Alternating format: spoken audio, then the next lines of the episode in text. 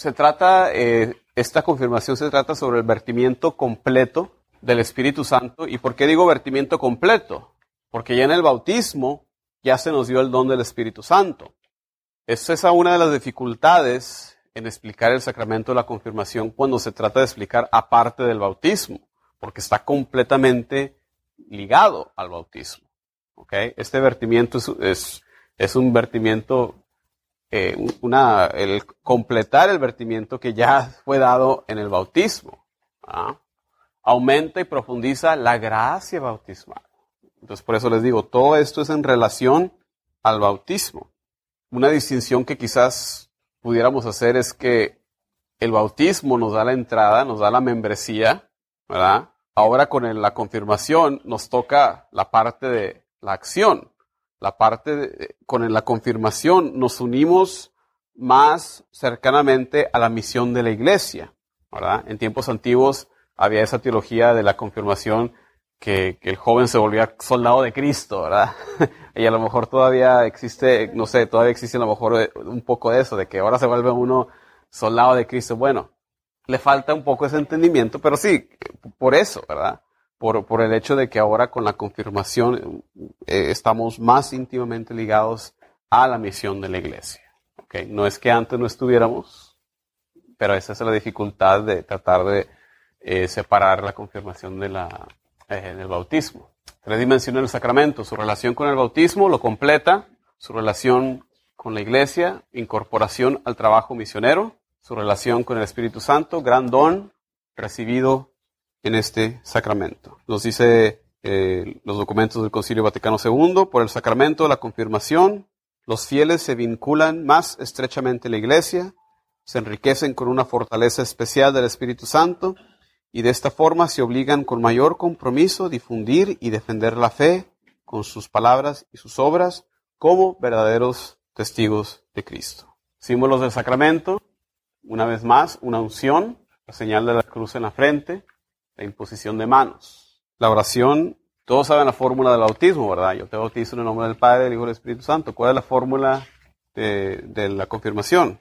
Recibe por este sello, por esta señal, el don del Espíritu Santo.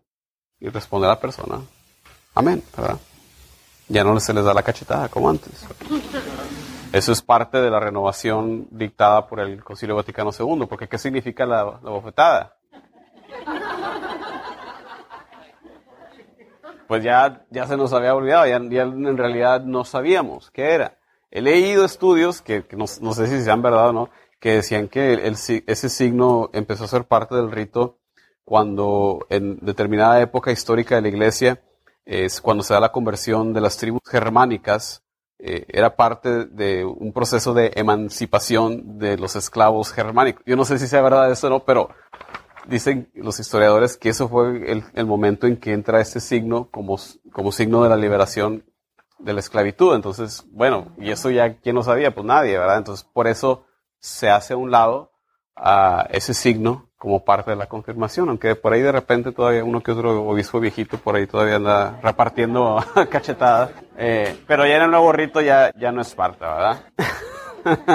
¿Cómo es el rito de la confirmación? Bueno, dentro de la liturgia, la confirmación usualmente se da dentro de la misa, es, sería muy inusual que fuera de, fuera de misa, a menos de que alguien se estuviera muriendo, obviamente en casos de gravedad persona bautizada se le debe dar la confirmación. Dentro de la liturgia de la misa, después de la lectura del Evangelio, se presenta a los confirmados, a la homilía, se realiza la renovación de las promesas bautismales, otro punto de contacto con el rito bautismal. La profesión de fe, una vez más, imposición de manos, que ya les dije, ¿verdad? Representa, simboliza eh, el don del Espíritu Santo, el transmitir la gracia. Se hace la crismación, que es el proceso de ungir con el crisma crismación y parte del rito, ¿verdad? También saludo de paz de parte del obispo.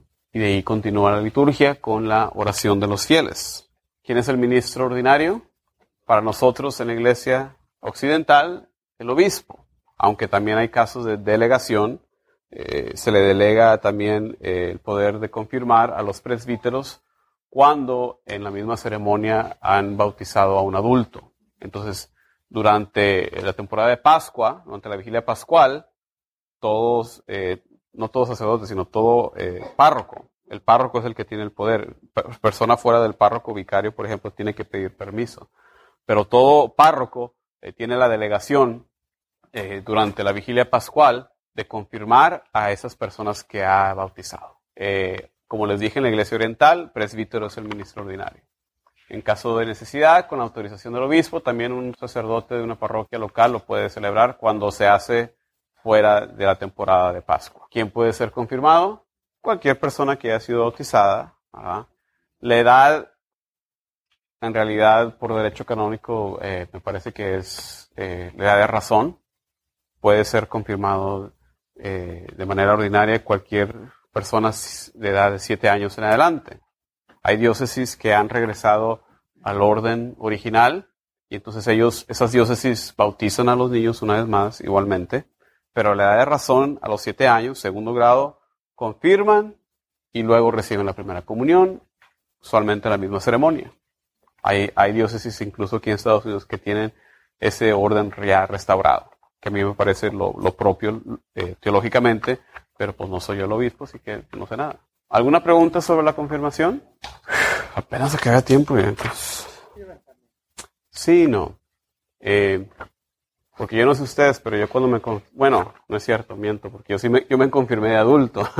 pero ¿qué es lo que vemos muchas veces con los muchachos? Están ahí por obligación también. Yo no sé ustedes, ¿cuántos de ustedes conocieron a Cristo antes de llegar a la edad adulta? Levanten la mano. Antes de llegar a la edad adulta. Uno, dos, tres, cuatro, cinco, cinco de casi cien. Tu conversión, tu conversión. Yo siempre he sido católico, pero iba porque mi mamá, pero mi, punto es ese, somos pocos, son pocos. Yo no llegué a conocer a Cristo hasta que tenía 23 años. Lo que pasó antes, yo ni me acuerdo de esa formación, lo que yo no sé. Bueno, yo, como les digo, yo fui confirmado de adulto, así que yo me confirmé, eh, yo pedí la confirmación, yo pedí ser, yo hice la formación, eh, sentí llamado de Dios, eh, fue cuando me empecé a acercar a Dios y dije, bueno, pues tengo, es, lo debido, ¿verdad? es un gran don de gracia.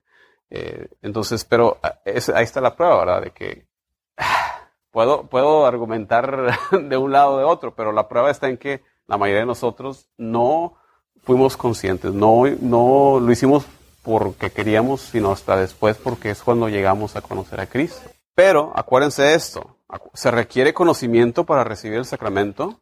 En, el bautismo no se requiere que sepas nada, bautizamos a los bebés. La graduación, es la graduación de, de la formación, ¿verdad? Ya acabé, ya. Entonces, no, y una vez más, hay que tener muy en claro que no se requiere ese entendimiento, no se requiere bautizamos, confirmamos, damos la primera comunión a bebés también. Una vez más, eh, Dios nos lo da libremente, si nosotros, incluso antes de nosotros poder pedirlo, en el caso de los niños. Y esa es la realidad que demuestra el bautizar a los niños eh, pequeños, que Dios en su gran amor y misericordia, y su misericordia nos da la gracia aún antes de poder pedirlo. Son ya las nueve. Vamos a rezar nuestra oración final, que es la consagración de niños bautizados a la Virgen, que viene por ahí en los ritos bautismales. Rezamos todos a una sola voz. Virgen María, Madre de Jesucristo y Madre nuestra, te encomendamos a nuestros hijos, redimidos por la sangre de tu Hijo y hechos hijos de Dios por su Espíritu de amor. Tú que protegiste a tu Hijo Jesucristo contra los peligros y lo educaste con amor, Ayúdanos en nuestra misión de padres para que siguiendo tu ejemplo en fe y amor, protejamos a nuestros hijos contra todo mal y los eduquemos para Dios, a fin de que crezcan sanos y sean agradables a los ojos del Señor. Te pedimos que cumplan su misión que Dios les da, que es principalmente construir el reino de Dios entre los hombres. Te lo pedimos por Cristo nuestro Señor. Amén. Dios te salve María, llena eres de gracia, Señor es contigo. Bendita tú eres entre todas las mujeres y bendito es el fruto de tu vientre Jesús. Santa María, Madre de Dios, ruega por nosotros los pecadores, ahora y en la hora de nuestra muerte. Del Padre, del Hijo y del Espíritu Santo. Muchísimas gracias.